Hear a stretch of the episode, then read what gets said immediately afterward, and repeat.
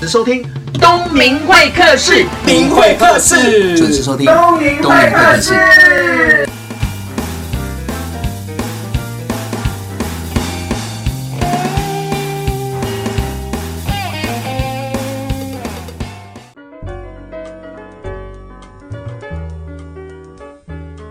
听众朋友，大家好，我是东明会客室的节目主持人王东明。不知道听众朋友是不是有看过一系列的职场插画哦，就是非常有共鸣，在讲职场大小事，然后用那种渐渐的图、渐渐的文字，让我们在看的过程当中会心一笑，会投射到我们自己在工作当中的哪些是坏人，哪些是好人，哪些是受尽委屈的事情。那这一次呢，为您邀请到的是，就算要靠腰，人生还要一直走下去的马克。 Hello，东明你好，我是马克，线上的听众朋友，你们好。这是我第一次看到马克本人 哦，平常都是看插画、是看漫画嗯然后还有看那个杂志的专访。我不知道你本人这么高，哦，这很多大家第一个感觉就是对马克你长那么高干嘛？这样，这是对，因这为你是的真脸不像是高个子，我 刻意调整一下位置，证明一件事情，我的脸也是个高个子，但是站起来就是矮子。好， 对，我也不知道，因为我的漫画里是很那个角色是很矮的嘛，所以大家都会想象说，哎，马克的作者应该你就是一个很娇小矮小的人，这样对，没想到看到本人是这么高，对，所以我常就会说，网络上是充满了欺骗，对 你网上看到的跟你想的 不一对，样。都是骗人的。 但是我们一直在长期的追踪你哦，今年是马克的第十年出道十年，人家说十年有成，而且你在今年办了一个很大的展览。对我办了一个十周年的纪念展啦，就是说把我这十年来的一些心路历程，因为其实，在创作马克一开始，我也没想过他竟然能够红起来到，十年。对对我其实我是真万万没想到，真那的，十还是一个不坏的数字，所以我是今年到十年，我就真的咬着牙，我也就出了一本有点半自传的书，跟办了一场十年来的一路过程的一个展览，嗯嗯，刚刚结束。那这个展览办的过程当中，你有什么样的收获？当一个插画家能够有自己的展览，而且把这十年的一些故事，其实很多朋友来现场看到展览，就说：“哇，马克，你一定非常感动，看到你这十年的作品，然后在一个展览里面。”其实他问我这句话的时候，我才回头一看，哎，我好像应该要感动哦，因为其实结果你没有感其实我动，我知道我知道在过程中的觉得，我只有一个字就是赶快累。做完，赶快就做是完，好累哦好我累真的啊，好怎么那么累多东西？就是嗯要整理这些东西，要处理，然后要做很多其实是创作之外的事情。是那个其实对我来说是个非常非常大的挑战跟辛苦的事哦。所以当他提醒我之后，我才回头一看，我才开始细细的去走了一下。嗯，我心有中眼才泪掉下来吗？倒是没掉下来，但是我是真的很感动。但是我觉得有让我很眼泪想掉下来的时候，其实是我看到很多人在展览的过程中，他频频点头看了这些作品，好像这些作品陪他走了这十年，是，然后他露出微笑。其实他不知道我是作者，在旁边偷看他，他们可能不知道。但那个时候我是很感动的，我会觉得哇，我跟我的团队一起创作出了一个图文作品，能够嗯哼嗯感动对，上班族。这样陪伴他们过了十年，因为你画出他们的青 春， 对，我也消耗我的岁月。 你真是有。哎，我请教一下哦，当展览的最后一天，你在现场吗？我在现场，那最后接近尾声，展览最后时刻是晚上九点嘛对，？到大那家就可以请问一下，你有待到最后一刻吗？我当然待到最后一好个，等到时间到，嗯门关上，嗯，你站在那边，灯开始慢慢渐落的时候，嗯哼，看着你的展览即将结束的，你的心境呃，我觉得是成就感吗？我还是说我，哇塞，我马克竟然可以？不会，我好像已经到了那种这个情绪能够会忽高忽低，没有那么夸张了。我我 我那时候，他其实我只是松口气，好，结束了，终于结束算了是成功。但是更加有感触的其实是接下来的撤场，嗯因为把那些东西画一个一个收下来，然后展览的地方就全部很快的时间内就结束了，清空了，嗯就夷为平地。嗯，那我当时是很有感触的，拍了一张空旷旷的。照片、场场地场地的照片，那其实我也觉得提醒我，OK，这只是一个段落。那我其实接下来还有下一个五年、十年要继续往下走。嗯，嗯就是往下一个阶段的马克前进对嘛。，要再那往下一个。十年真的是不容易，从一个刚出来的插画家，嗯哼，到现在，大家都知道这职场图文作家马克，是。我觉得这是一件不简单的事情。所以那时候我其实看那张照片，也提醒我自己，这只是一个过程。那其实还有下一个五年、十年要继续往下走。嗯，所以我觉得这展览，我自己还蛮平静的看待它。平静看待我我它，其实我是蛮平静的，但我本来以为我应该要很开心，或大家以为文高很开心，但是我觉得，就是一个里程碑我觉啊得。这是一个就过好程像你如果是一个电影明星，你拍了一个电影得到一个奖，大家本来不看好你的，当你拿上那个奖项的那一刻当中，你过往的啪啪啪的那些负面的画面，或者人家支持你的画面，从你的脑海子我是不是应该太没有感情了？是不是？不是 不是，因为你本来就是比较理性一点嘛。但是艺术家本身是应该也有感性的那一面，其实我自己想，我自己也还蛮奇怪，在看那个感觉，我我有时候有感觉的点跟大家不一样。我可能在网络上看到一个小短片，是可能拍一个小狗，我就哭了。哦但是有时候大家看到啊，这个电影好感人，这个你怎么我就哭不出来然后我都没有哭点感觉在哪里好奇怪这啊！是什么我我自己也不知道为什么，嗯，但我确实会很感对很多生活中的一些小事情感动。比如说，就是我说有人看到我的图，他点点头，那个或是眼神，对，或是有人跟我讲说，马克，你的作品帮助我度过很多人生的低潮，嗯其实这是让我非常非常感动的事。真对的啊，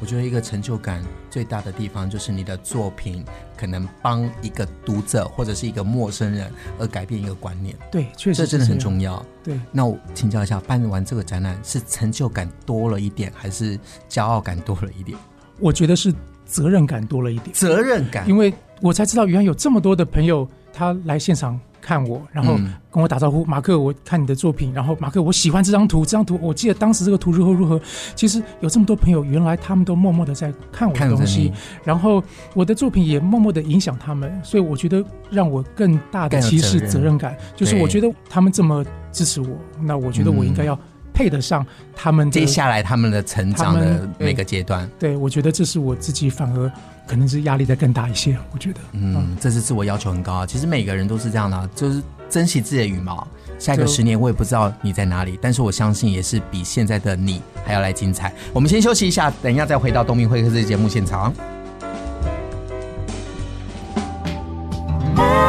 FM 九六点七。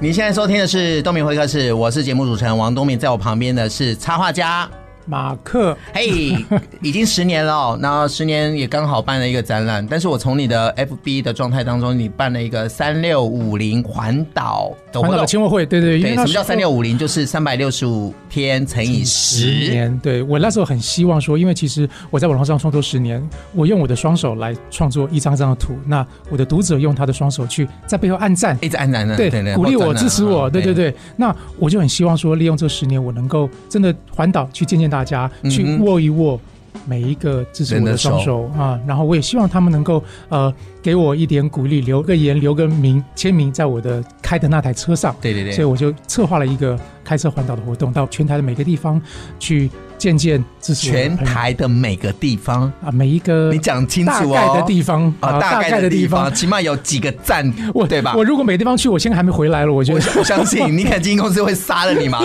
一堆工作要你消化， 真的，其实那时候我觉得我还蛮开心的啦。然后有花了七天的时间，七天的我就时间我就从北东南西这从样子东这样子，对我从东边这样子嗯北哦一路东南西一路回来，然后有一圈在每一个不同的地方去见见各地不同的读者。这是我人生第一次环岛，嗯去感受一下台湾的美好啊各地不同。哦，台湾的风景也东部真的好很美啊我觉得真漂亮，真的嗯我那时候在东部结束之后，后来再往西边走，其实有点莫名的惆怅感。 对，因为东边比较像是空旷海 啊、山嗯啊，然后西边就是城市啊。对，就回到我可能从小习惯的那些景象。好，那这环岛七天，让你最印象深刻的几个人、几件事？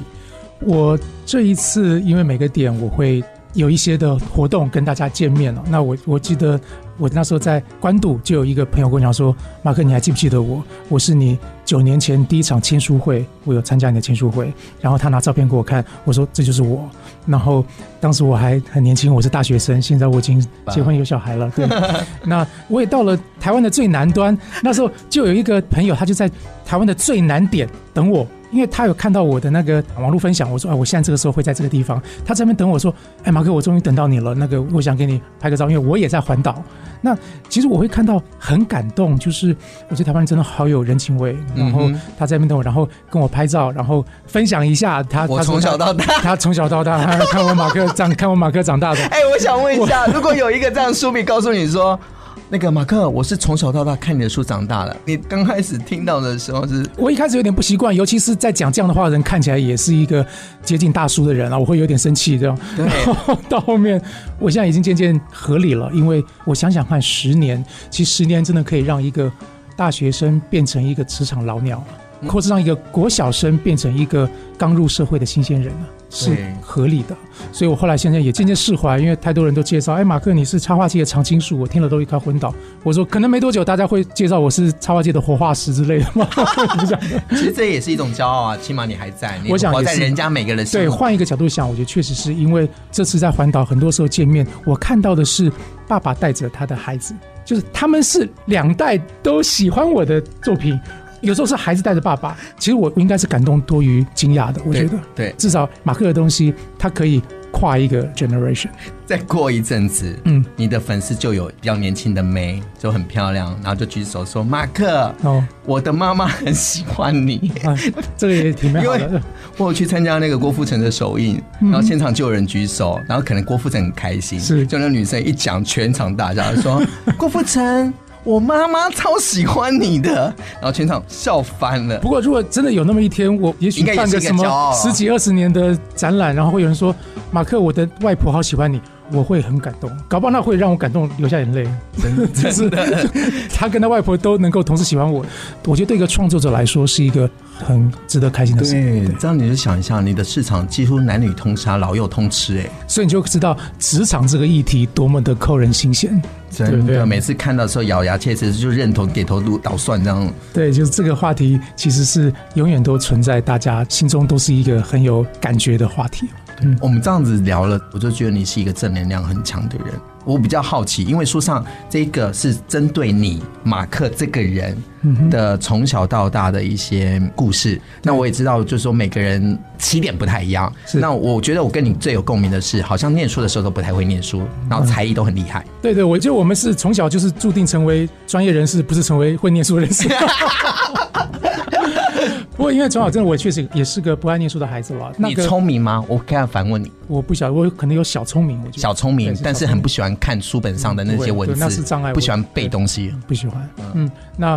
在咱们那个年代，其实还是升学挂帅的年代，哎对不对？是啊就让你是啊现在就是也是啊，现在你这现样在讲好像我们现很在久以前的可那能个好那么一点点了，我觉得啦，现在可能好那么一点点，大家会知道说这个不是万般皆下品，唯有读书高了，对不对？现在可能你说，哎，在网络上画图靠腰的人都能够出十一本书，他讲大的 哦，不是我讲的哦，他在小看他自己。家。不过我倒是觉得在那时候，我很感谢我的父母，因为我是有很明确兴趣的孩子，就是我就是爱画画。嗯那我的爸妈确实是支持我。OK，好，你不爱念书，好没关系，反正你不要去学坏，你不要去做坏事，你画画 OK，你就好好的乖乖的画画。那我也希望你能够画出一片爸爸天。真的是这样，爸妈都这样。我爸妈确实这因为样，你知道为什么会这样？因为你里面有一篇文章，我就讲到比较。因为我们成绩不好的人最害怕的就是过年过节，或者是那个学校的那些家庭，那父母啊，然后大人聚在一起的时候，就是会互相比较。嗯会我也有那个过程啊。但是我觉得我父母倒没有给我这样的太多的压力，但是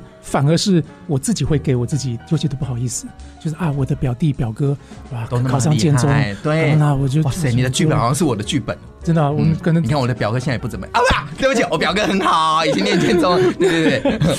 但是我觉得每一条路，只要你真的坚持的往下走，你认真的往下走，其实我觉得都能够走出一个属于自己的天牢。我自己再回过头看，我这可能是半辈子我学到的经验，我觉得是如此。嗯我也会这样子去鼓励年轻的朋友，如果你真的有一件事情是你的兴趣、你的热情，你赶快去做。你就好好的努力，好好的坚持，你去解决所有你会遇到的难题，嗯那一样你会充满了机会的。我觉得，你在念高中的时候是复兴商商工工，对，然后广告广告设计科嗯对你不是学美工，我不因为是你那时候惦记说就是想要赚钱嘛，对，所以因为对这个做广告、做设计好像比较容易赚钱。对，然后毕业之后准备要考大学，结果没想到好像考不好，然后再补习。对，其实我蹲了两年的补习班，两年我蹲了两年补你习书班，上写一年啊，交女重朋友考一那个。年又再一年啊哦，对对对对，所以我就是真考上是第二年，哦对，就是在补习班的第一年呢，就交了一个女朋 友，然后那个画画也不认真，害了她也害了我自己对，然后让你自己没考上，也让对方也考得不好，就第二年你奋发图强，你就不能再这样自己了，所以再给自己一年的时间，再好好的补习，就考上了。确实是这样子啦。对，过程在讲演之就是这样子。但是我现在那个第一年我没考上，其实我本来以为我会得到父母的责备，对，但反而他们是没有责备。那你知道，有时候没有责备，更让我觉得那他们那时候呃对不起你那个通知书打开未录取的时候，你家里是很安静的。其实我爸妈当时不知道是我先看到的，但是我看到之后，其实我就到厕所里面，我洗了把脸，但是可能脸上也许有点泪水吧，我不晓得。我那时候是真的有点后悔跟自呃责、自责，嗯，内疚，那后来在短暂时间内，我就决定我要再再考一年。那嗯再考一年，然后我爸妈也二话不说，好，就你要再帮你考，付我就了支持你。那补习费就再给我。那也是因为这样，所以我第二年我就更加的努力。那也觉得，我想可能就是不想再让家人失望。谢谢你分享这些，因为每一个成功人士，对不起，我用成功人士，就是因为在你的舞台当中有一个光芒，有一个位置在了，是是，所以我很喜欢问一些以前努力的故事的原因是什么？因为我觉得任何有光芒的人，任何厉害的人，他过去一定有经历过很多不如意的事情，或者是累积是别人看不到的。所以透过节目要让听众朋友知道说，哎，马克他的起步其实也跟大家都差不多。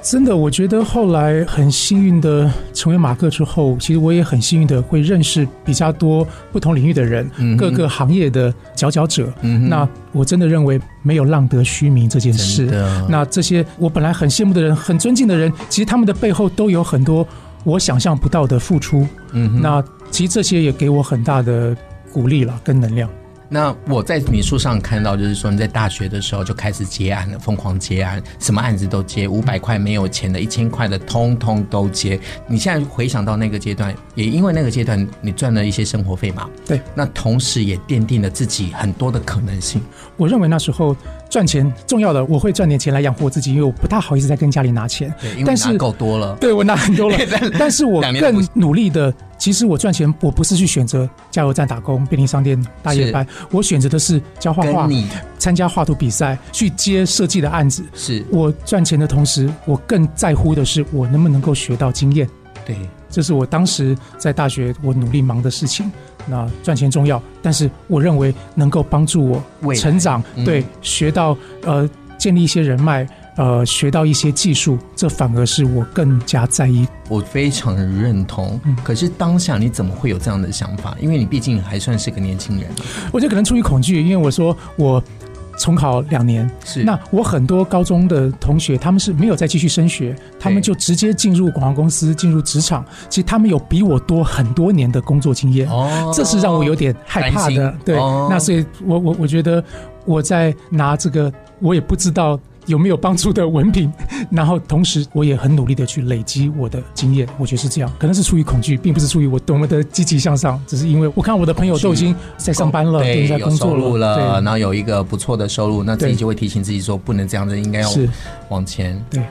呃，你在当插画家之前，在打工的过程当中，我记得在书上你就是出版社这边，然后有人告诉你说，哎，那我现在接下来案子需要有一些插画，你可不可以帮他搞定，找插画家？对。然后就变成自己，我就自己画了，因为那时候我觉得我请了一些我认识的朋友，他们来画插画，但是真的觉得那个插画家很难沟通的，因为很很有个性，很有对吧嗯个性。其实我觉得画的越，好，个性越特别。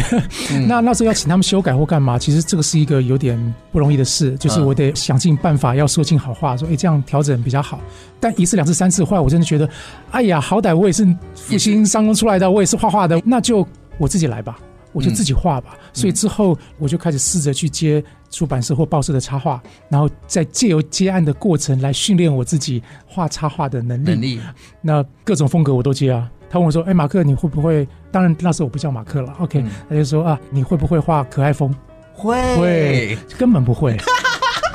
先接来再说，对，先进来再说。对，然后哎、你会不会画这个比较粉嫩的色系？会，讲什么会什么？会不会写诗？会。你会不会画这个漫画？会。你会。然后我在那个时候其实就硬着头皮上去了，上去，然先后占那个机会。逼自己把东西给做出来。你真的很有胆量，我觉得有胆量的人才有机会。休息一下，再回到东明会客室。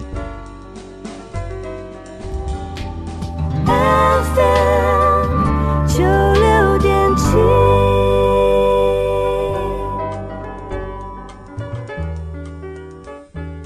你现在收听的是东明会客室，我是主持人王东明，在我隔壁的是插画家马克。那我们刚刚有聊到，就是说在人生的过程，有时候要勇敢，也有勇气去接。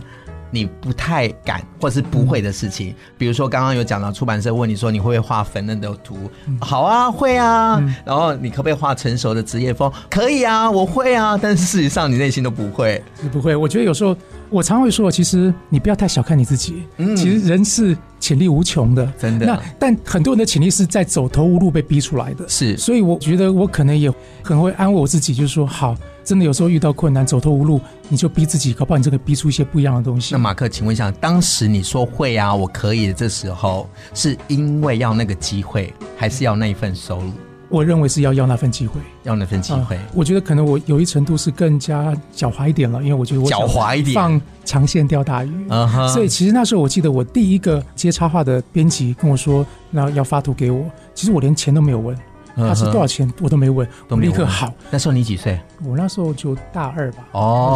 十二十岁左右吧，嗯哼嗯，然后用最快速度画好，然后亲自交过去，然后看你们觉得如何，不行我再修改。那我觉得就是因为这样子的态度，这个编辑就说，嗯，好，那我愿意下一个再给你机会，嗯，再给你一个机会，再给你一个机会。然后之后呢，编辑之间彼此会交通，会对交流。那觉得哎，这个插画还不错，要不要你可以试试看对这看着不？错然后看着不错嗯那这个编辑当他离职到另外一个地方，他又把我的名单带过去。那我觉得我是因为这样子的关系，才渐渐的得到较多的机会。做口碑的嘛。我觉得是做口碑，对。啊真的那当你把口碑做起来，再来赚钱， 那 那个我觉得是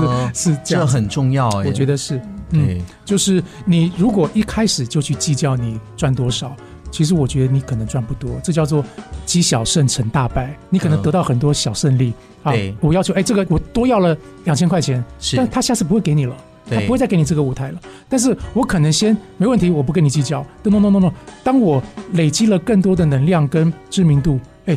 我可能现在像现在马克，他真的可以让我一张图会赚当初的十倍、二十倍甚至嗯哼百倍的价嗯钱。我觉得你真的要感谢你那个贵人，哪一个贵人？就是那个很难沟通的插画家。对，如果没有他那个很难沟通的话，你自己应该没有那个勇气出来说啊，那我自己来好了。也有 也是的可能，对对我你搞不好好像假设他很好沟通的话，你搞不好现在又是在不同的位置喽。也是，所以我也觉得人生就是特别点就在这里啊，就是你嗯绝对不可能重来，但是你未来会怎么样，你也很难预料。嗯那我觉得这也是人生好玩跟它特别的地方嗯，啊，那就一切都在预料之中。那是个无聊的事嘛， 对不对？那就人生挺无聊的，一切都在预料之中，那有什么好玩的呢？对，就是哎、原来是这样，原来是怎样，嗯然后这样子，等到一个岁数的时候再回想一下，哎、原来我有走这段路，当嗯时看起来很蠢，但是没有这一段，也不会有现在的自己啊。嗯对，那刚刚有讲到，就是说你从小到大，爸爸妈妈都很支持你的兴趣嘛。是但是里面有一篇文章，我看了挺感动，有一张图就是你妹妹画的，上面的作者就是你的妹妹画嗯对的，而且你把资料弄得非常的完整。对，因为我在书里面有提到，我有一个小时候脑子受过伤的妹妹，所嗯以哼她现在虽然已经也是四十岁的人了，嗯但是她的智慧、智商大概也就只有可能是小朋友嗯国小朋友、国小不到这样子。所以那时候她也画一张图送给我，他那时候他几岁？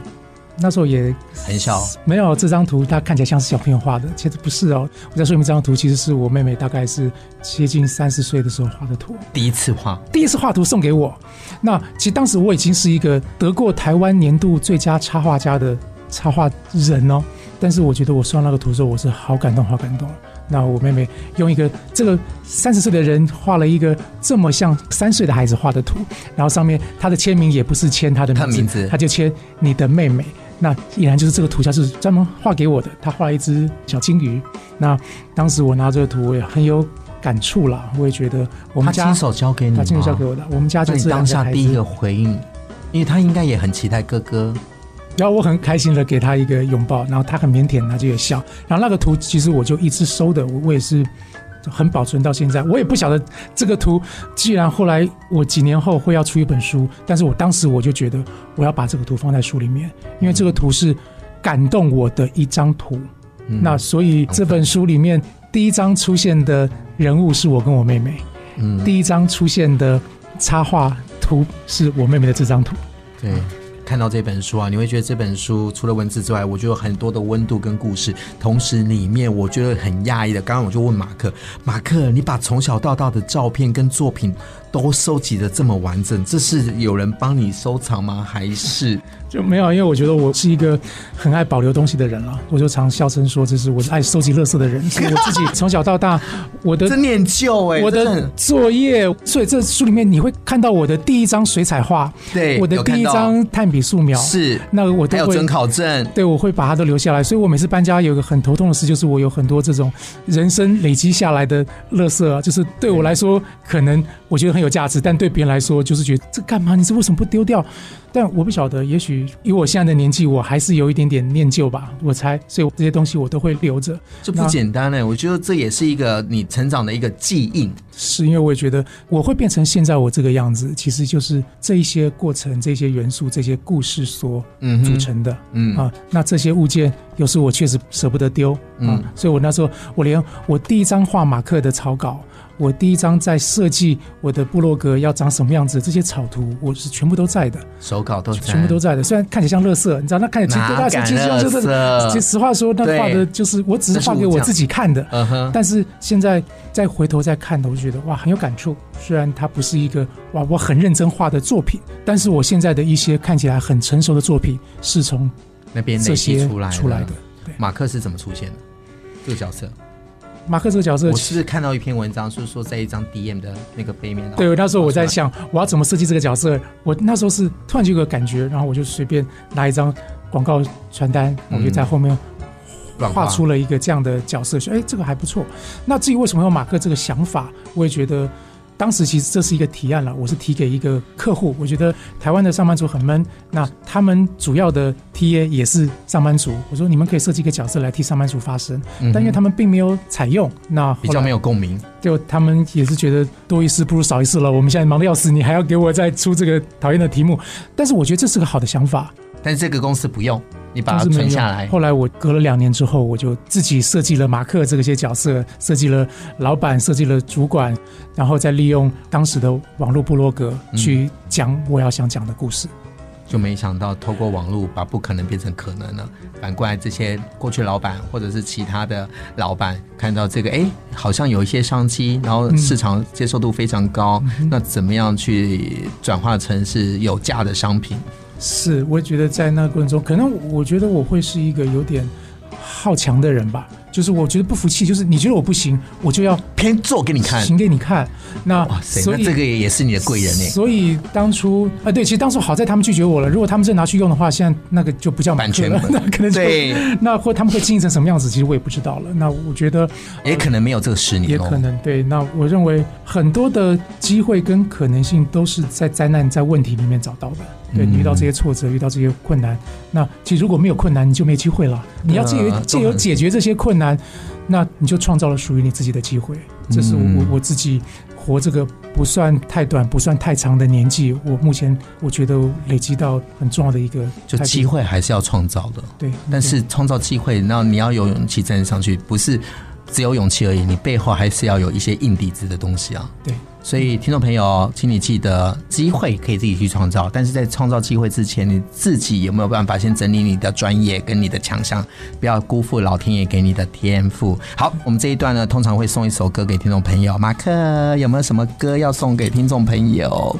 其实那时候我在想，我要选一个什么歌对我来说比较特别啊？我觉得在五六年前，其实那时候是我在创作生涯中有一段低潮，可能其实低潮不见得是创作，可能是当时我的一位好朋友也过世了，然后那时候我承受了很大的压力。那当时我其实也会有一点点失眠，睡不着。我记得那时候我一个朋友他传了。陈奕迅的一首歌叫做《全世界失眠》，但是他传给我的并不是原唱唱的，是小球庄娟英唱的。嗯哼那那是我第一次听那首歌，我在夜深人静，那是在公司我一个人，我就打开 YouTube，他就传那个链接给我。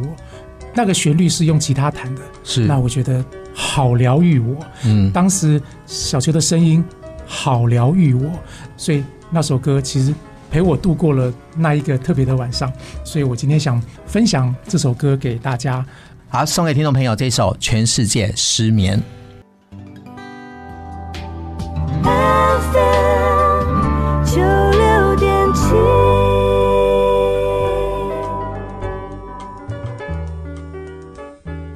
刚刚我们听到这首歌，非常的感动，而且我们在播歌的同时，马克有跟我分享一下他曾经在现场唱过这首歌，那也是第一次唱，也是最后一次， 在在公开的场合，第一次跟最后一次， 哎、我觉得这很妙哎、这要有一个勇气，就像你刚刚说的，尝试一些没做过的事情嘛。那你看，在公众这个签书会的沙龙上，对我就在一个舞台上，其实我真的这辈子也没想到我会在一个舞台上，台下也坐了大概两三百人，然后我在台上唱了刚刚这首歌，啊旁边就是小球。呃，我当然练了一下，但是我觉得也是没有什么补救的机会了，反正我就硬着头皮赶快把那一没有 段给合唱音完，，就自己唱完了。 对，把它唱完。哦，那也是一个特别的经验，所以证明一件事情，自己不适合唱歌。对我还是画画的，对对对对，很好。我觉得老天爷都会给每一个人不同的天赋。是对，对你就画就好了，嗯善用你的双手，嘴就交给我们就 好了。但是我也不适合唱歌，我适合教课。好，那这本书呢，你怎么归类啊？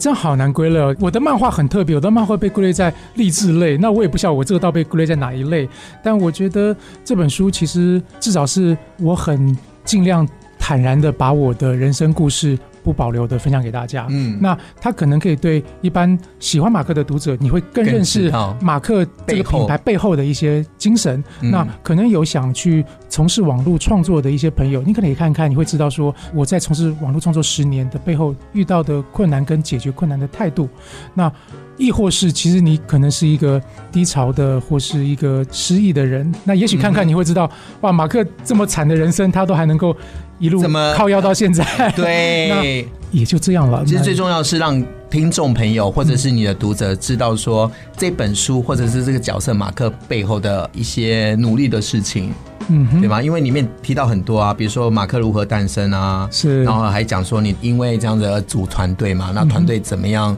建立啊，然后会遇到什么样的问题嘛？你说绘画跟经营又是另外一回事嘛？嗯是同时怎么样去跟客户沟通？因为有时候客户会在那里有花钱的就是老大的这个部分，然后不专业要引领我们这种专业的人士，哎，这些我都帮你讲了啊，是的，对，你那不我要就得罪人我。就说是的，对对对，对，人家是社教这种做坏人的，然后也希望说透过这本书能够鼓励听众朋友失败当学习。所以我觉得这本书最吸引我的地方，我觉得这就好像是一个激励小故事哎、因为我从你小时候不爱念书那一段，然后什么都接，什么都好啊，什么这些东西，我会非常有共鸣，是因为我成长过程当中也有这一段。是然后里面有一个部分，我想要特别提出来，就是那个皮夹履历这件事情，因为履历怎么会放在皮夹里面呢？我应该是说，我本来就晓得履历表大概不是很多人会认真的把它给看完，所以对那时候我在广告公司在 interview 的时候，那时候我就做了一个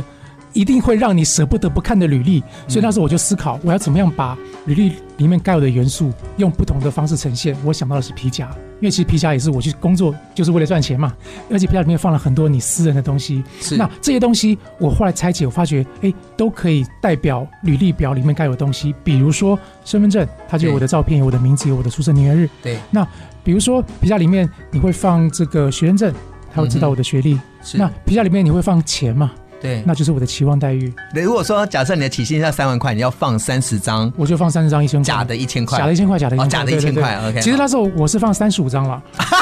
我我本来想放四十五张的，但是因为那个皮夹会合不起来，然后那个纸我张觉太得厚那个那 个主太考贪官心了看到这四十五张，我烧给你比较快。 我我觉得我，因为真的就是那个太厚了，我本来其实真的有点想放四十张啊，嗯那后来觉得啊不行，我们这学美术的美感很重要，对，那个皮夹合不起来不行的。那我后来应该想，我应该放支票就好。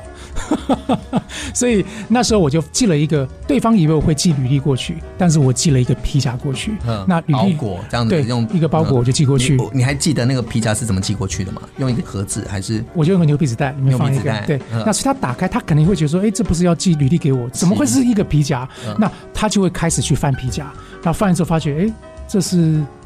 哎，李涵任的皮夹，那为什么？他就会被我吸引，他就慢慢把我皮夹里面所有的东西都看过，都看过，我里面满满的所有东西，包含什么身份证、学生证，里面放的钞票，钞，票，然后放的照片、放的钱币、放的发票，都有它的意义在。那我就把这样的皮夹寄给他，让他知道我是个不一样的人。结果呢就做出差异性了嘛？结果就是做出可能这个工作缺，然后来应征的人的这些资料当中，你是唯一一个可能不是纸本的，那博得眼球，那我赢得了这份工作。其实那时候我会说，其实我应该不是一个条件最好的人，但是我一定是里面最积极的人，因为光积极看这个履历表，你就会知道我多么的渴投望，入时间对，。想要但这个工作是这本书没有照片，没有图片，只有插画。因为这个你这样皮讲，夹我不知道是真的还是假的啊因。为这个皮夹就是寄过去之后，就在那个创业部被大家传阅，然后传然后到就后面就再也不见了，不知道传哪里去了。那我自己唯一还仅存的是一份那个发票，嗯，统一发票。为什么里面会有统一发票？对啊，因为统一发票它后面有个得奖栏位，有没有？是那我就把以前我得过的一个广告奖，我就把它填在后面，我是第几届广告奖得主。然后那个发哦票前面会购买的一些 list，我全部讲我会的软体，我会的技能，我会的态哇度。塞这好那棒！你光看一个发票，你都能够知道这个人有多我用心。嗯对，那发布里面全部是假的，但是非常逼真。那这个也是我现在唯一能够找到的真实的残骸。但是那哎还有里面有一段明星照片，我放孙燕姿的照片，为什么？因为孙燕姿是我去面试时前一天晚上刚出炉的金曲奖年度最佳新人得奖者，哦，你好有梗哦！充满了心机。我就告诉你说， P O 呃 O，对对，就本人就是年度最佳新人，告诉你 来用我。哎，马克你超妙的，真的。对，那时候其实我也运气很好，我刚好想到这样子的 idea，然后做了一份这样子特别的履历，那得帮我骗到了人生的第一份不工要作。骗啊，是吸引人 家，因为你值得啊，对啊。如果他那个时候那个老板发长约给你，把你签下来，搞不好他现在也不得了，当然你也不得了。好，很高兴呢，在这一集邀请到的是插画家马克来介绍这一本新书《我是马克》。那这一本书呢不难读，但是最重要是里面的一些故事。然后可以影响到你的想法，或者是人生工作遇到一些瓶颈，你看着这些文字，然后看着一些图片当中，你可以想一想，马克都可以撑过来了，我们也就撑过来啦。嗯我们下个十年见喽，马克。 ，OK，希望下个十年大家都在。哎，有机会再来上东明会客室，没问题，谢谢大家，谢拜谢东拜明。。没有奇迹，只有累积。在这本啊马克自传的文字书当中，可以知道三个重点。第一个重点就是，我们都知道一路走来哦，马克也从一个不爱念书的小孩，考试常常不及格，父母如何发掘他的美术天分，同时给予环境培养，然后让他有勇气、有精力的继续精进，这一点真的是不容易。第二个呢，就是在大学时期呢，为了让自己生活下去，什么案子都接，没钱的也接。除了累积自己能力之外，他就是要创造机会。第三个重点，机会不是留给准备好的人而已，也是留给懂得争取的人。别人不做，你来做；别人自己做，你也可以自己做。然后做出来的东西就会不一样，你就有机会跟别人不一样。听众朋友，希望马克的故事能够激励到你，不管怎么样，就往一个更美好的自己前进，加油喽！